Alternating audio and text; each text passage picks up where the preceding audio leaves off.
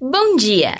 No quadro Viva com Saúde de hoje, nós vamos falar sobre o jejum intermitente. O jejum intermitente é um método de emagrecimento que visa intercalar períodos de jejum com períodos de alimentação. O objetivo é fazer com que o corpo utilize os estoques de gordura e, com isso, haja uma perda de massa gorda. Para saber melhor como funciona esse método, se ele é aconselhável ou não e quem pode praticá-lo, nós vamos conversar com a nutricionista Marcela Tedesco. Bom dia, Marcela. Bom dia, Fernanda. Então, Marcela, conta pra gente o que é o jejum intermitente e como ele deve ser praticado. O jejum intermitente é um método de emagrecimento que visa intercalar períodos de jejum com uma alimentação, para que haja uma perda de gordura. Normalmente são indicadas entre 10 a 24 horas de jejum, sendo assim, pode ser feito diariamente ou em alguns dias da semana. Existem três tipos mais comuns de jejum: o jejum de 12 horas, onde você passa 12 horas sem comer, incluindo 8 horas de sono.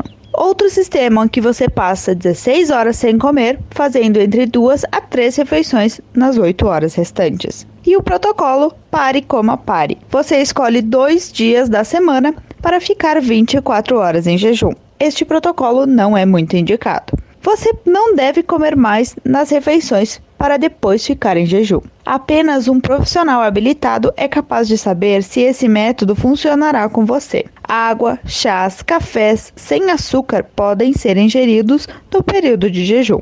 E ele é aconselhável para todo mundo ou existem pessoas que podem e pessoas que não podem fazê-lo? O jejum não é indicado para todas as pessoas e pode trazer problemas quando feito sem orientação adequada.